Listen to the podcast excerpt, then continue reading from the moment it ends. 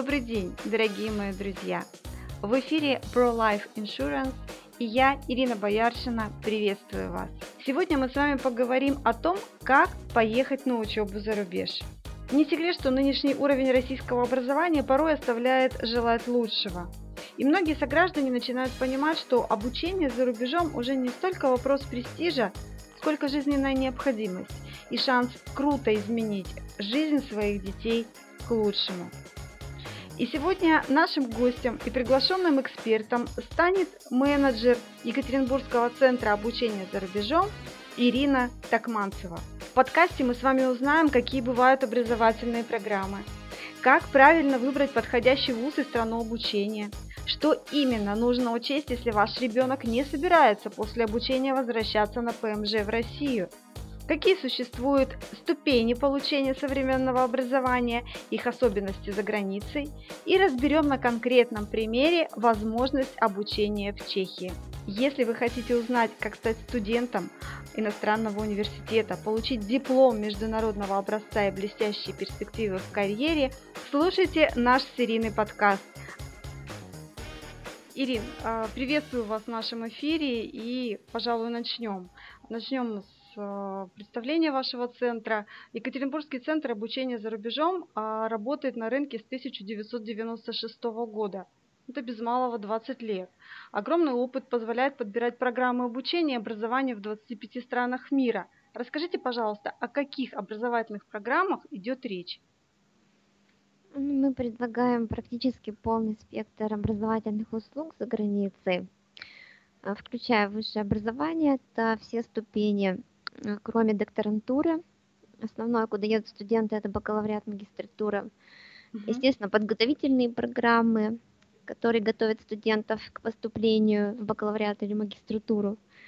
Среднее образование на любом этапе, то есть э, начиная э, с класса, куда чаще всего отправляют родители детей, это примерно седьмого класса школы, uh до 12-13 класса школы, в зависимости от системы образования. Ну и самые популярные, наверное, программы это языковые курсы для детей, молодежи, взрослых, групповые поездки, которые мы организуем с руководителями из Екатеринбурга, преподаватели школ едут с детьми. Ну и немного занимаемся учебными стажировками, где возможно, потому что не все страны по визам позволяют участвовать в таких программах. Uh-huh. И профессиональные курсы для людей, которые уже работают, хотят ездить за рубеж, повышать свою квалификацию или чему-то новому обучиться. Ну вот, примерно все. Так выбор впечатляет, на самом деле впечатляет. А, а давайте теперь более подробно остановимся на получении именно высшего образования за рубежом. Какие несомненные плюсы таит в себе эта прекрасная возможность? Ну, во-первых, э, дипломы зарубежных вузов признаются во всем мире и не требуют подтверждения, что особенно важно, если студент желает в будущем трудоустроиться за рубежом или продолжить обучение на уровне магистра или доктора, например, в другой стране. Uh-huh. Унифицированная форма оценки знаний студентов также способствует студенческой мобильности, как по программам обмена, так и в случае, если студент, проучившись один-два три года в одном университете, решает перейти в другой университет или сменить специальность, или даже в другую страну уехать. Отличительными свойствами учебы за границей является ее практическая направленность. То есть зарубежные вузы стремятся готовить специалистов, которые будут востребованы на рынке труда после окончания университета. Соответственно, они ориентируются на международный спрос и готовят специалистов должного уровня, поэтому обладатель международного диплома впоследствии легко сможет найти работу как у нас, в общем, как у себя на родине, uh-huh. так и за рубежом. Ну и, конечно же, в процессе обучения студент в совершенстве овладевает иностранным языком, на котором учится. И нередко в программу обучения входит изучение еще одного или двух э, дополнительных языков, что при выпуске дает э, студенту существенное преимущество при устройстве на работу так как сегодня знанием одного иностранного языка, особенно если это только английский, никого не удивишь. Uh-huh. Ну и, конечно, обучение за рубежом это просто приключение, ведь студент будет жить в другой стране, изучать ее культуру, традиции, непосредственно общаться с иностранными сверстниками, учиться самостоятельности. Это большой толчок к развитию личности, формированию характера, самодисциплины, ответственности. Все это дает бесценный опыт, который обязательно пригодится в будущем. Да, я не могу с вами не согласиться. Это на самом деле очень-очень круто. А, и при этом выбор университетов, он огромен, да, а, от бесплатных в Чехии, Германии, Франции и до суперулитных Великобритании, США, например.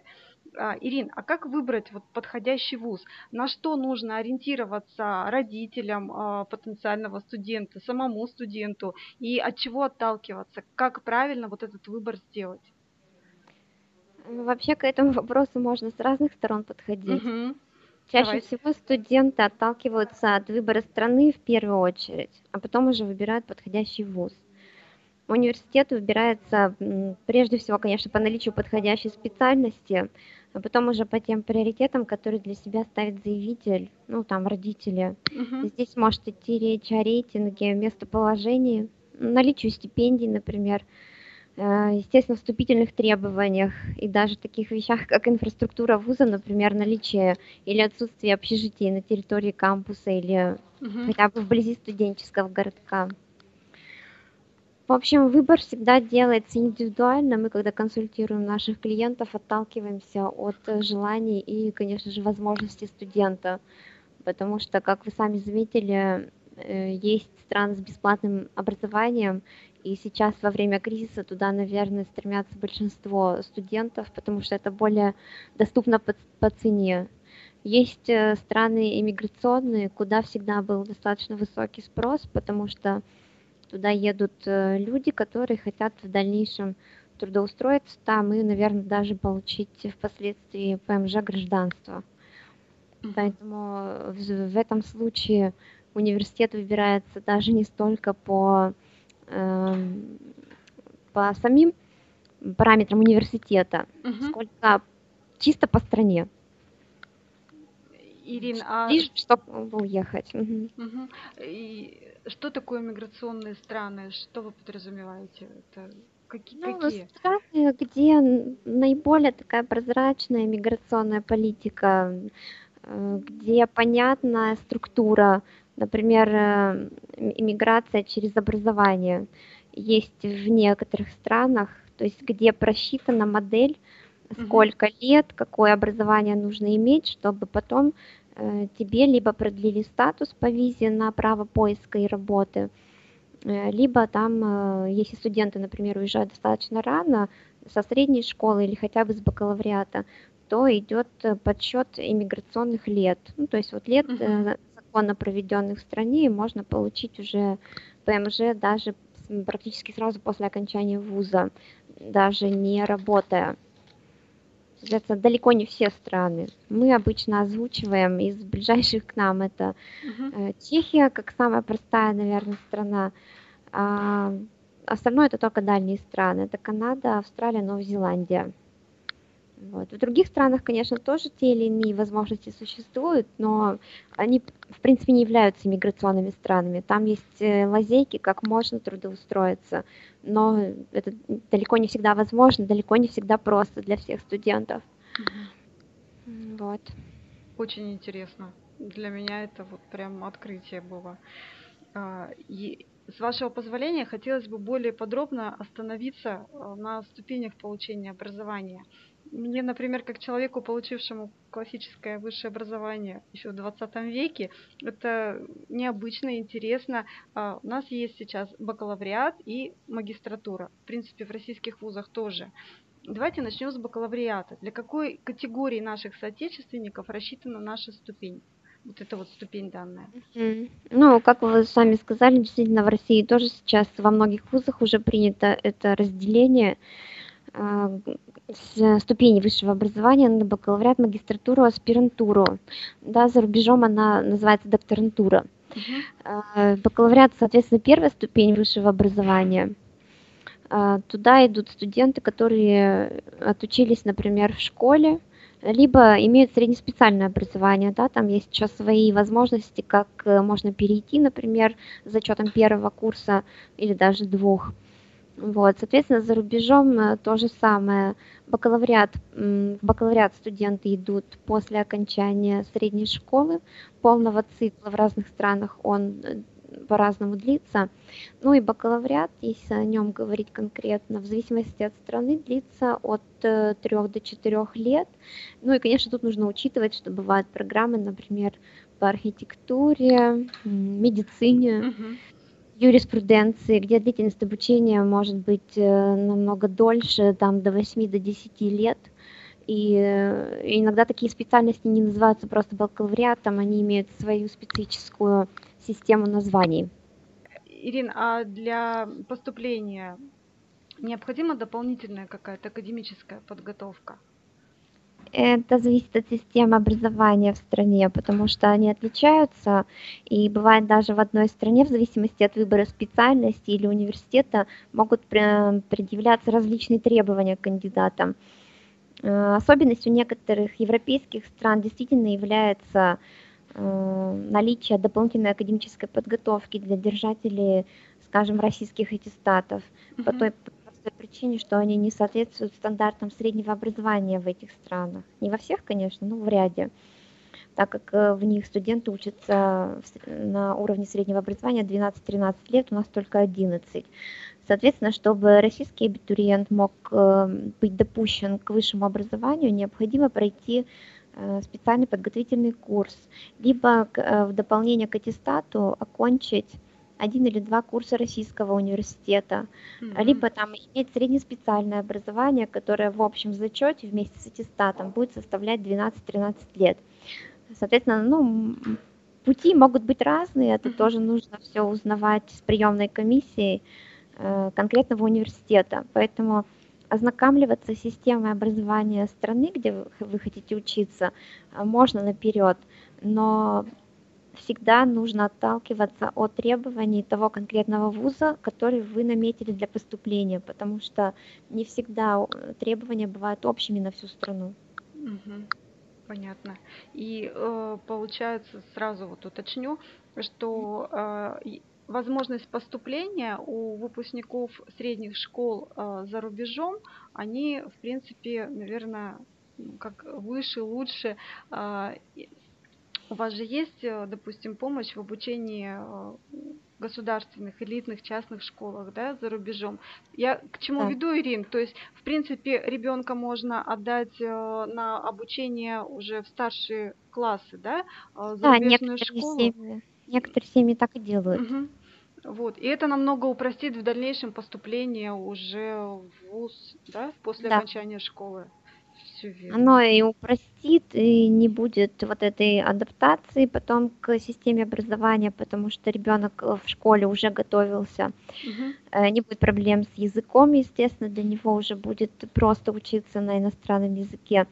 И часто окончание средней школы за рубежом, оно практически необходимо, если у семьи э, есть такие крупные амбиции по поводу рейтинговости университета так как само собой разумеется, что в самые такие топовые вузы э, проще поступить из э, своей же системы образования, из местной, чем вот э, с российским аттестатом.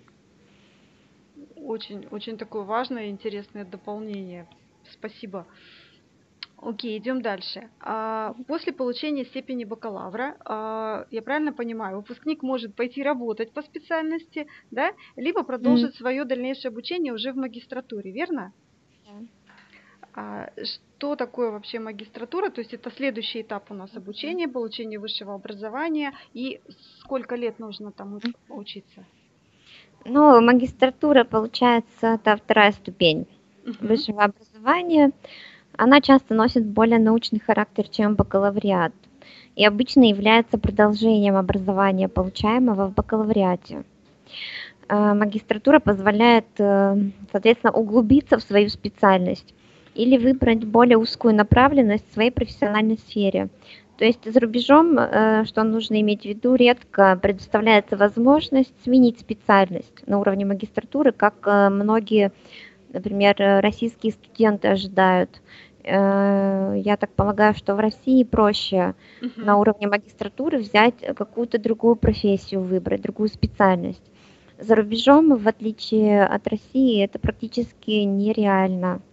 То есть бывают э, э, адаптивные программы, они, например, называются postgraduate в некоторых странах, которые позволяют держателю диплома с одной специальности переквалифицироваться немного и потом поступать в магистратуру по другой. Но тут нужно иметь в виду, что далеко не все специальности доступны вот э, таким путем. Мгм. Например, невозможно, например, имея педагогическое образование, которое вы получили в России, сменить на ядерную физику за рубежом. То есть это нужно понимать, что есть определенные границы разумного. Вот. Э, Проще переквалифицироваться наоборот, с технической специальности, например, в гуманитарное или бизнес-направление. Да, это Мгм. практически всегда возможно, и, и часто университеты даже не требуют проходить специальные вот эти вот адаптивные курсы, адаптивные программы. Сделать наоборот, э, с гуманитарной специальности э, перейти на техническую, ну, это практически не- невозможно. То есть это нужно ориентироваться на то, что вы начнете опять все с нуля, с бакалавриата. Но здесь есть тоже свои подводные камни.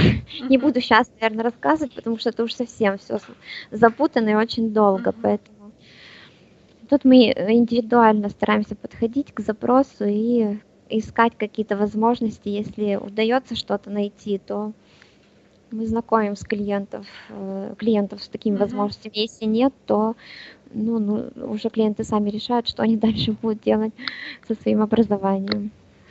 То есть в идеале все-таки нужно на начальных этапах уже определяться хотя бы, да, с профилем Да, гуманитарий нужно под- или да, технарий, или, м, вот, чтобы потом уже не было вот таких вот резких скачков. Ну, либо да, либо все-таки реально оценивать свои возможности, потому что все-таки приходить э, в возрасте за 30, за 40 лет и желать стать пластическим хирургом, ну, это Это тут, уже- фантазии. тут уже никто не поможет. Мы, мы не волшебники. я согласна, это уже фантазии. А, Да. Ирин, вот теперь хотелось бы на конкретном примере рассмотреть возможность обучения, например, выпускника российской средней школы в Чехии. Образование доступно, открывает широкие возможности для работы в Европе. Расскажите, пожалуйста, какие преимущества вот, э, образования высшего в Чехии? Ну, уже коротко озвучивали, что Да. многие студенты, да, выбирают Чехию, потому что это страна, где действительно можно после окончания трудоустроиться реально. А трудоустроившись, получить ПМЖ и гражданство этой европейской страны, и уже с этим паспортом, ну или хотя бы с э, ПМЖ, э, можно поехать работать в другие европейские страны. То есть Чехию многие рассматривают как окно в Европу Мгм. в прямом переносном смысле.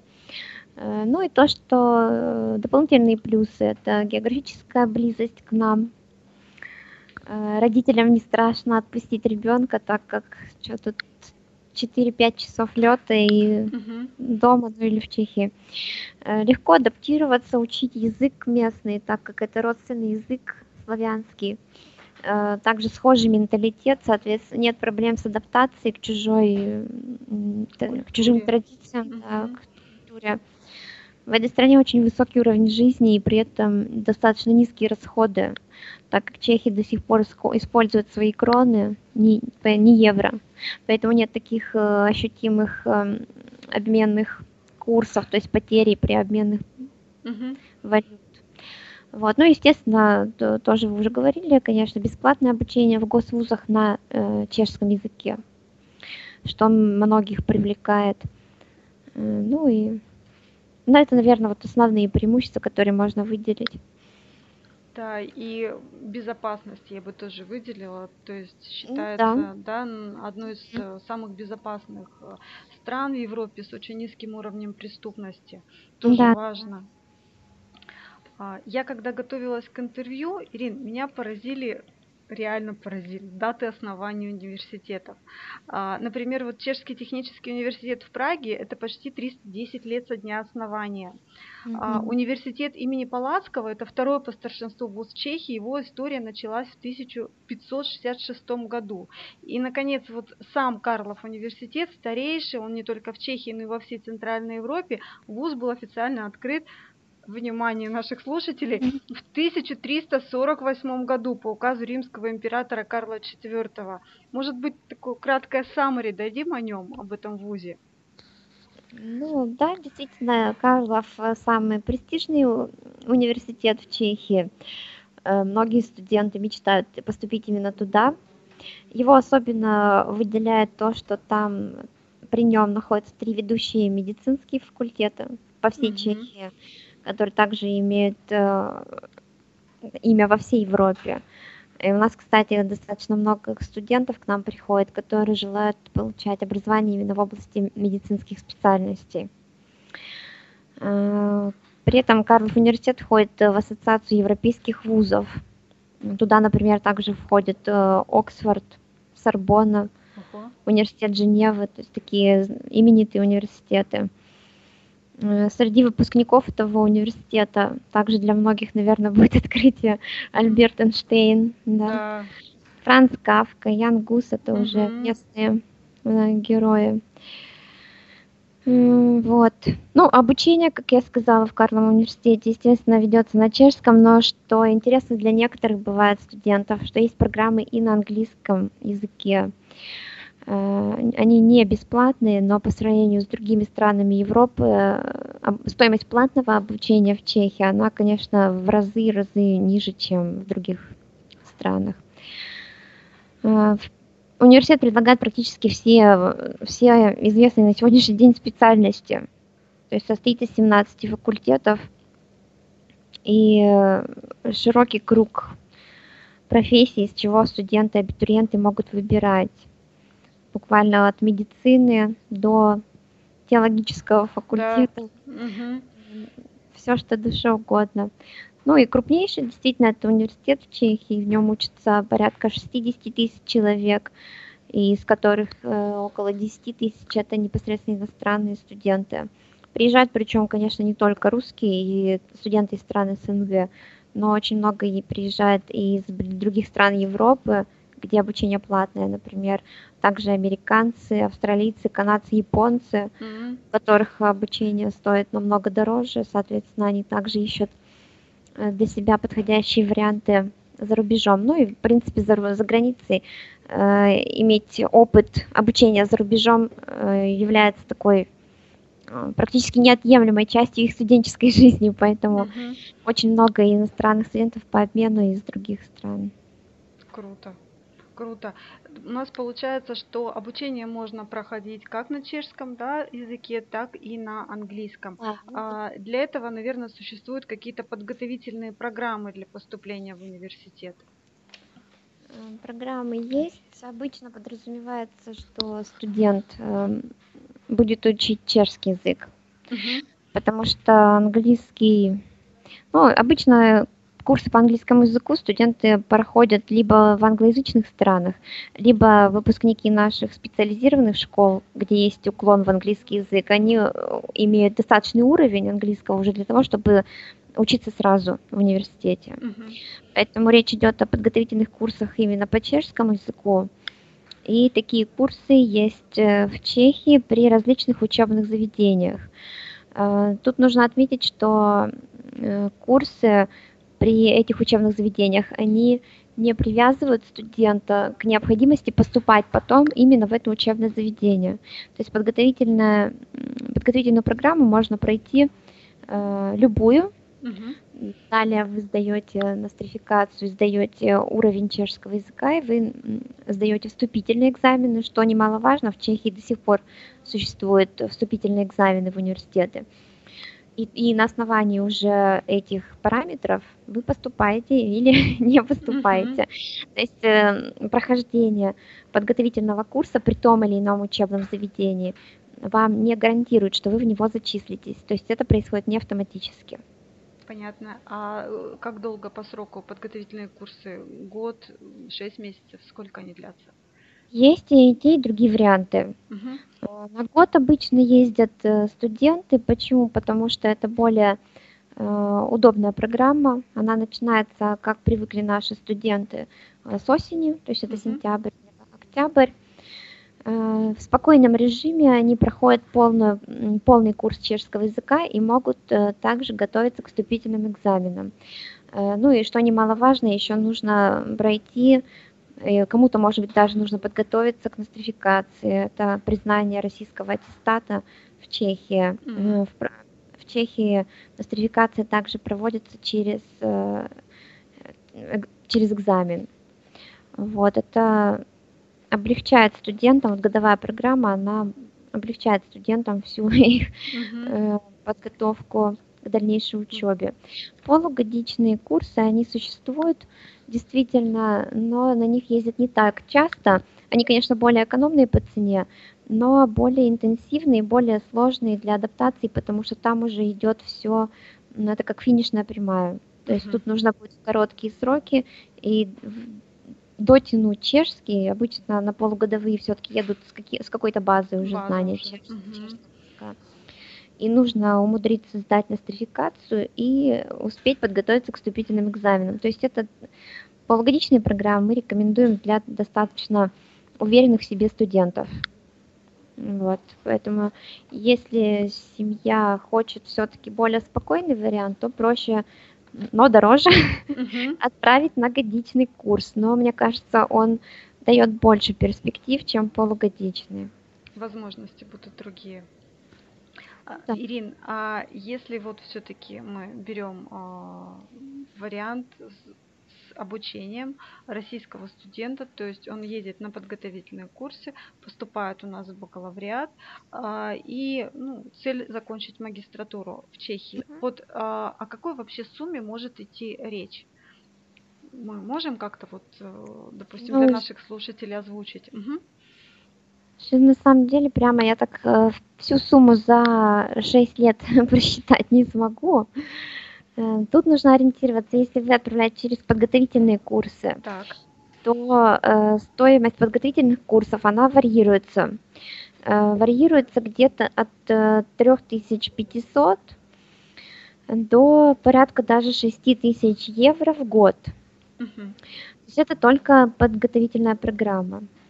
А Далее вы э, поступаете, например, в идеале поступаете в университет на бюджетной основе, Да. то есть на бесплатное образование. Мгм. Соответственно, в университете дальше вы не платите, но на каждом году пребывания в Чехии, чтобы иметь э, легальный статус пребывания своего, студент должен подтверждать, что у него есть э, деньги на свое содержание, куда входят э, расходы на проживание, питание, там, транспорт, покупку учебников, одежды и прочего. Эта сумма, она также может варьироваться значительно от индивидуальных э, потребностей студента, а также, э, естественно, города, в котором он находится. Прага, понятное дело, будет самым дорогим городом, но есть э, городки поменьше, где расходы будут существенно отличаться. Поэтому тут разброс может быть большой, и я не хочу его так как-то озвучивать жестко. Скажу только, что, что чтобы получить э, визу в Чехию и Мгм. потом, чтобы ее продлевать, то есть продлевать свое законное пребывание на территории Чехии, семья должна показать на счету не менее 4000 евро. Это э, из расчета на год. Соответственно, миграционная служба просчитывает, что 4000 э, евро в год студенту должно хватать на все его э, нужды. Мгм. А дальше уже зависит от того, действительно, где проживает студент. Может быть, это э, Прага, пентхаус, да, тут речь, Да. конечно, будет идти не о 4000 Конечно. евро. А, Ну и вот отталкиваться можно вот от таких сумм. Магистратура, если магистратуру он дальше идет, э, она будет э, также бесплатна, э, но э, на любом этапе образования человек может получить его бесплатно только один раз. Соответственно, э, понятно, что он может один раз отучиться бесплатно в бакалавре, один Мгм. раз отучиться бесплатно в магистратуре. Дальше, если он хочет учиться бесплатно, надо идти в исследовательскую деятельность, то есть в докторантуру. Мгм. Вот. Если же студент проучился в одной магистратуре, а потом решил, э, что ему эта специальность не нравится и хочет пойти в другую магистратуру, то это она уже будет для него платная, если его еще во- вообще возьмут, потому что тут могут э, вступить уже ограничения и по возрасту, и м, по образованию, то есть как он сможет сдать вступительные экзамены. Э, На каждом этапе сдаются вступительные экзамены в бакалавриат и потом в магистратуру. То есть мы закончили бакалавриат, захотели поступать в магистратуру, также сдаем вступительные экзамены, Да, ну и да? Чехия, там, чем интересно, там как раз-таки можно на уровне магистратуры э, иметь другую профессию, сделать другую профессию, сделать другую специальность. Соответственно, имеешь тут педагогическое образование, Мгм. приехал в Чехию, если ты можешь сдать экзамены вступительные по ядерной физике, можешь Можешь пойти учиться на, ядерную физику. Ну вот это вот в, Европе, это, наверное, одна страна такая, где магистратура будет, э, э, благодаря тому, что в нее есть вступительные экзамены, и можно поменять специальность. Мгм. Э, Во многих других странах просто не существует вступительных экзаменов, поэтому студенты зачисляются только на основании уже имеющих, э, имеющихся дипломов, скажем так. Поэтому там уже не удается сменить Поменять. свое направление, да. Ясно. Ну, В принципе, а, деньги-то вполне адекватные. То есть, да? Ну, для средней, для среднего дохода вполне посильно потянуть. Получается, тот самый дорогой, самый крупный расход это первый год. Да. Остальные расходы вполне посильны, но тоже из-за э, сейчас высоких э, обменных курсов, э, конечно, ситуация поменялась немного даже, даже для Чехии. Сейчас, например, самая, наверное, экономная страна, где можно получить образование, это Словакия, потому что там расходы еще ниже, чем в. Чехии. Мгм. Поэтому мы предлагаем как э, альтернативу э, Чехии, потому что структура и система та же самая, что в Чехии, Мгм. но подешевле. Вот, то есть для сравнения, например, если я сказала, что в Чехии 3 500 стоит подготовительный курс, то в Словакии он стоит где-то 2 800, вот так вот. Мгм. А обучение в словацких вузах далее также бесплатное. Понятно. Ну, в принципе, если задаться целью, да, не спонтанно принять такое решение, а задаться целью, то, ну, это реально даже накопить.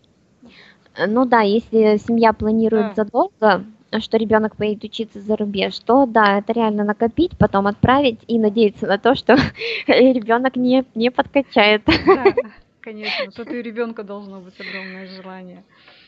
Да, да. А, Ирин, спасибо огромное. Я думаю, что это будет интересно не только мне, мне это действительно было очень интересно, но и нашим слушателям. Я еще хотела отдельно остановиться, что в перечне услуг вашей компании а, есть ознакомительные поездки по школам, университетам и колледжам, причем как для родителей, так ну, вместе с детьми. Вот расскажите, пожалуйста, ну, какова цель, что входит в эту программу и кто может воспользоваться? А, Ну, смотрите, во-первых, э, тут не всегда можно употребить слово программа, потому что Мгм. организовать вот эти вот ознакомительные поездки можно практически по любым учебным заведениям. Э, То есть не обязательно даже потому, что озвучено у нас на сайте. Мгм. Но э, если вы видели, у нас есть отдельный раздел Дни открытых дверей, там ознакомительные поездки. Есть некоторые учебные заведения, которые предлагают такие оформленные программы, Готовые где, уже. да, готовые, где конкретно расписано, что в нее входит, э, правила, условия участия и так далее. А, В частности, одна из таких, это, например, вот Swiss Education Group. Это образовательная группа, которая включает э, несколько высших учебных заведений в Швейцарии, которые специализируются на области туризма и гостеприимства. Э, И у них есть еще Институт кулинарных искусств. А, Да, они как раз-таки имеют э, готовый такой продукт, то есть э, программу посещения, э, где перечислены все школы, вот эти вот институты, эм, которые входят в программу посещения. Мгм. И в качестве комплектации этой программы предоставляется проживание в отеле для студента или для семьи, потому что с одним студентом может приехать э, два родителя, один или два родителя. Соответственно, их всех размещают в отеле. Мгм. Им предоставляется питание во время э, поездок. То есть питание обычно происходит непосредственно на кампусах этих Мгм. учебных заведений, которые они посещают. И, естественно, транспорт. То есть их возят на арендованном автобусе. Э, что не входит? Обычно не входит это покупка авиаперелета Мгм. до страны, трансфера, например, от аэропорта до первого, ну, либо до отеля, либо до первой школы посещения. Вот. И не входит то питание, которое выпадает за рамки посещения учебных заведений. Это, например, по приезду, когда вы приехали поужинать где-то. Есть все равно определенные карманные расходы должны быть. Ну и, конечно, оформление визы, если это визовая страна. Вот. А так э, организовать такие поездки можно в любую страну по любым учебным заведениям, которые выбирает э, студент или выбирает семья. Э, Также у нас некоторые студенты делают как? Они едут э, на языковые курсы в ту страну, в тот э, город, может быть, даже, где они присмотрели для себя будущий университет. Они посещают языковую школу, они проживают при языковой школе, но во время своей поездки они могут посетить дни открытых дверей этих выбранных учебных заведений. Такие программы осуществляет, например, школа Айлак. Это Канада, она есть в Торонто и в Ванкувере. И для ребят, которые в дальнейшем интересуются поступлением в высшее учебное заведение, они организуют также объединенные поездки по различным колледжам и вузам э, в той провинции, где ребенок учится, либо вот э, в Торонто и вокруг него, либо в Ванкувере и вокруг него. Они успевают посетить, ну, в зависимости от того, сколько ребенок находится в языковой школе, там можно приезжать на неделю, на две, на три, там, на шесть, хоть на все лето. Э, Они, соответственно, посещают различное количество таких вузов. Вот э, в прошлые года у них э, доходило до 15, по-моему, высших учебных заведений, если ребенок приезжал недели на 4. Отличная это- возможность. Ну и также они их возят бесплатно, а ребенок посещает языковую школу.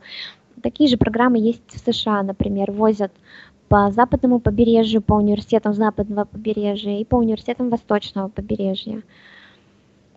Вот. То есть Поэтому можно поехать на курсы на языковые, допустим, да, 4 недели, это месяц, и за это время не только, допустим, подтянуть, да, свой английский, погрузиться в Да. среду, да, но еще и посмотреть, в принципе, все вузы, которые доступны будут. в Да, которые хо- территориально хотя бы будут да. доступны. Это- Вот, потом, да, это бывает полезный опыт, и особенно если в это время университеты проводят официальные дни открытых дверей, э, то это еще подразумевает возможность пообщаться с э, администрацией университета, Мгм. с профессорами, а также со студентами. То есть непосредственно какие-то вопросы о студенческой жизни, об отзывах и так далее получить. Также организуется экскурсия по территории студенческих городков. Но это вот официальные дни открытых дверей. Неофициальные дни открытых дверей можно также устроить, но зара- заранее нужно э, как-то списаться, организоваться с университетом, потому что бывает э, часто, что университетские городки, они для посторонних закрыты. Поэтому если наперед не договариваешься, то можно и не попасть никуда, если просто так. Мгм. Опять же, в целях безопасности. Ну, думаю, да. Да, в том числе. А. Очень интересная информация. И, и, Ирин, вы помогаете, вот если к вам обращается студент там, или семья, вы помогаете с такими поездками, я правильно понимаю, да? То есть э, Мы выставлять- стараемся, да, просто не всегда бывает возможность, потому что мы, конечно, не со всеми вообще вузами, которые существуют в мире, работаем. Э, Не всегда есть возможность э, организовать индивидуальный визит, но мы можем организовать визиты в официальные дни, то есть взять на себя э, всю организационную работу от оформления виз, бронирования отелей, простраивания маршрутов и так далее. И люди могут приехать на, на официальные дни открытых дверей. В университеты и колледжи, которые являются нашими партнерами, естественно, мы можем организовать индивидуальные визиты в любое время года, кроме каникул. Мгм. М, Каникулы имеется в виду в тех странах, куда хотят поехать клиенты. Отлично, отлично. И в завершении нашего интервью хотелось бы узнать, Центр обучения за рубежом находится в городе Екатеринбург. Вы работаете только на уральском рынке или вашими услугами могут воспользоваться жители э, РФ, возможно, ближнего зарубежья? Э, Мы можем, естественно, эм, организовать предложить свои услуги э, практически любым гражданам. Во-первых, естественно, не только э, проживающим в нашем регионе, но и из других э, регионов России. И у нас есть такие клиенты, даже с Сахалина. То есть благодаря интернету сейчас, конечно, нет проблем в коммуникации. Да. Вот. э, Также у нас есть клиенты из Казахстана. Ого. М, Да, но тут нужно отталкиваться еще и, что касается граждан других стран, тут нужно еще отталкиваться от э, оформления в дальнейшем виз, потому что вот как раз касательно э, граждан других стран мы не всегда можем помочь, потому что на территории Российской Федерации не все эм, граждане других стран да, могут подавать документы на визы. Поэтому бывает, что мы можем предложить наши услуги только частично. Например, оформить э, в учебное заведение, там оказать какую-то поддержку э, с консультированием по визам, но людям приходится заниматься этим вопросом самостоятельно у себя в стране. А что касается граждан Российской Федерации, то, конечно, это без проблем. И к нам бывает часто обращаются и из Москвы люди, из Мгм. Московской области, просто потому что в Екатеринбурге все-таки стоимость услуг таких компаний, таких агентств, как мы, она на порядок ниже, чем Столица. в столице, да. Поэтому это, это все возможно, и мы всегда рады принять таких клиентов. Здорово. Ирин, хочу поблагодарить вас вот от всей души за очень полезное и интересное интервью, а Екатеринбургскому центру обучения за рубежом пожелать дальнейших успехов, развития и процветания. Ирин, всего вам Спасибо. доброго. Спасибо большое вам тоже. До свидания. До